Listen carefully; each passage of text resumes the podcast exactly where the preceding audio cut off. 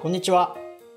三井テックラジオは株式会社三井リンクスのスタッフが Web デザイン、Web フロントエンドなどの Web 技術に関するニュースやツールなどをシェアするためのポッドキャストです。え国内でもデザインシステムの事例や情報がそこそこ増えてきていてその重要性も少しずつ認知されてきているのではないかと思いますが今回はそのデザインシステムにおいて重要な要素の一つであるデザイントークンに焦点を当てて話していこうかなと思います。お相手は佐竹さんです。本日もよろしくお願いします。よろしくお願いします。はい。では早速ですがデザイントークンとは何かっていうところから話していければと思いますが実は W3C にはデザイントークンコミュニティグループっていうコミュニティグループがありましてそこでデザイントークンのフォーマットについての仕様を定義しようとしているんですけど、まそこに書かれているデザイントークンの定義っていうのが名前と値のペアでありその名前に関連した情報っていうものです。うん。それはだいぶ抽象的ですね。例えばよくサイトの最も主要な色をプライマリーカラーっていう名前で、まあ、SAS 変数とか CSS カスタムプロパティで定義したりすると思うんですけどあれも名前と値のペアになっているので一つのデザイントークンと言えますよね。うんそうですね、まあ、色一つとっても背景の色文字の色グラデーションとかあとは色の他にもフォントサイズやフォントファミリーなどのタイポグラフィーに関する情報だったりまあ、余白とかアニメーションとか上げ始めたらキリがないですけどそれ以上分割できない流度の小さい情報っていうのがデザイントークンとして扱われます。ということは SAS の変数とかを使っていたのっ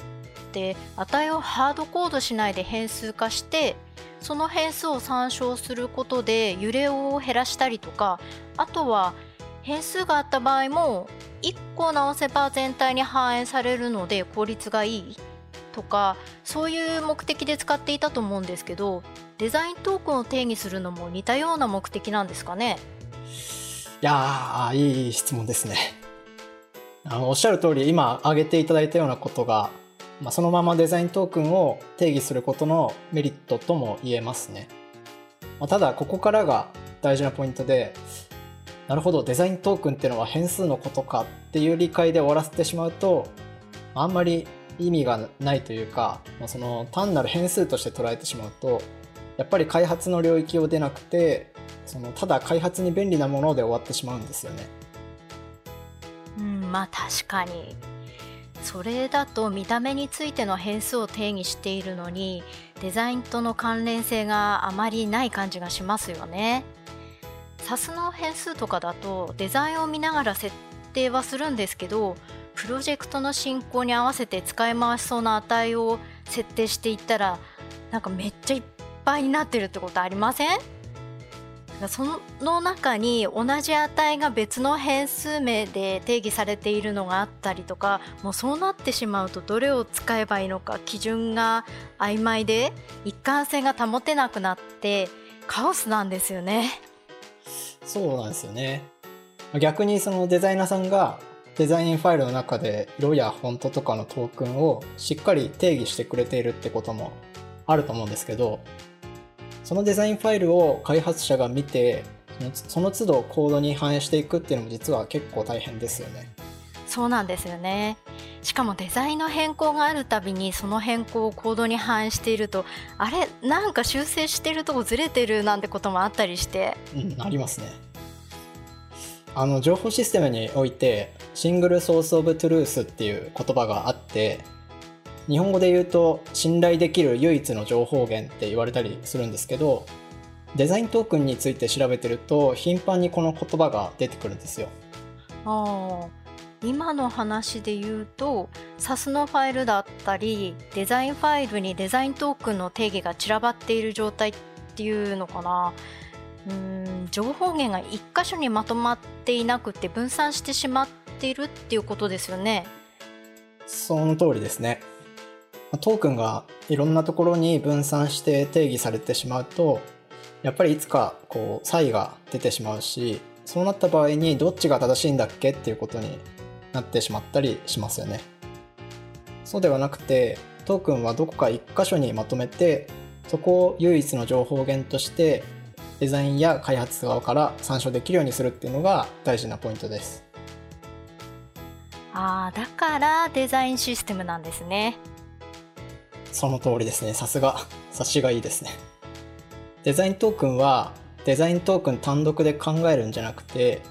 デザインフェーズと開発フェーズで連携する仕組みを持つデザインシステムとセットで考えるっていうことが大事なんですよね。トークンをデザインシステムの中で管理すれば一定の制約を持たせて一貫性を保ちやすくなりますしトークンに変更があった時も効率よくプロダクトに反映することができます。マテリアルデザインっていう Google が作ってるシステムがありますけどそこにもデザイントークンに関するページがあってデザインシステムがないプロダクトではデザイントークンは効果を発揮しないかもと書いてあったりしますうんつまり簡単にまとめてみると、えー、デザイントークンを定義すること自体にも品質維持とか効率化っていうメリットはありつつデザイントークンを導入してちゃんと運用していくならデザインシステムの中でデザイントークンを扱うべきっていうことですかね。そういうことです。ではデザイントークンについて分かったところでここからはデザイントークンをどう扱うかっていうところで、まあ、最近ちょっといくつかのツールが私の中で話題になっているのでそれを紹介していきたいと思います。おおそれは聞きたいですね。えっと1つ目が Open Props ですね。これは知ってる方多いかもしれないですけど Open Props っていうのは簡単に言うと CSS カスタムプロパティがあらかじめたくさん定義されているライブラリーです。Open Props は私も聞いたことありますね。例えばカラーコードだとグレーからオレンジまでがそれぞれ9段階の明度に分割されて定義されていたりとか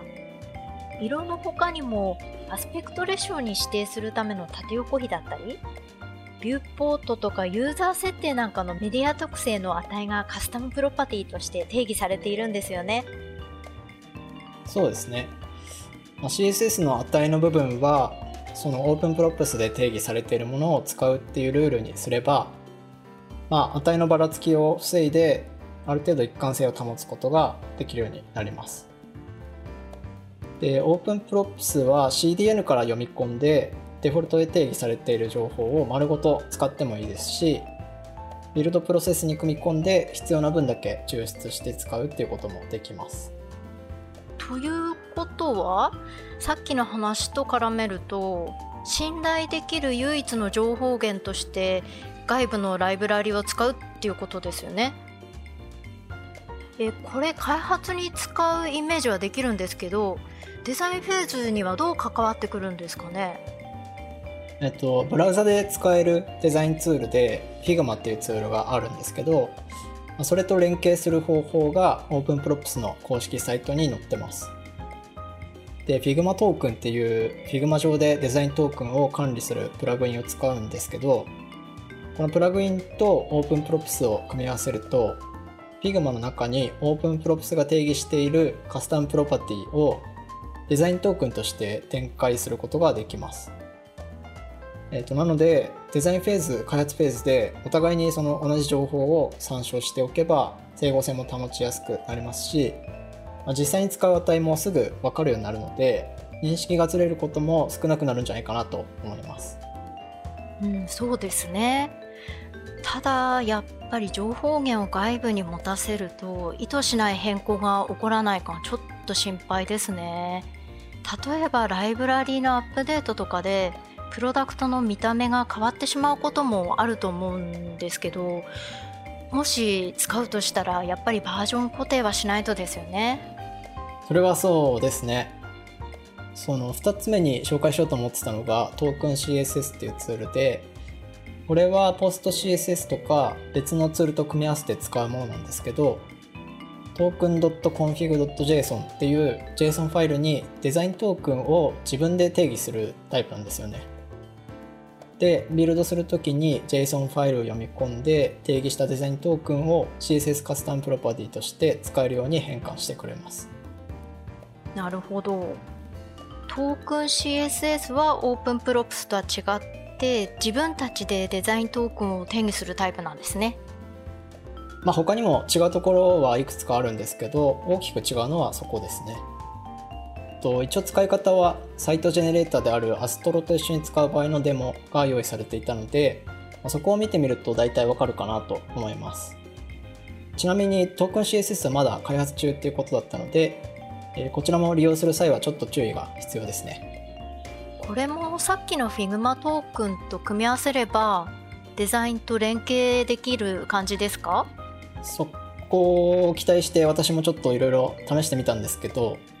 まあ、結論から言うと若干調整が必要って感じでした。えっ、ー、と、Figma トークンには Figma で定義しているデザイントークンを JSON 化して、えっ、ー、と Git リポジトリに直接コミットする機能が備わってるんですけど、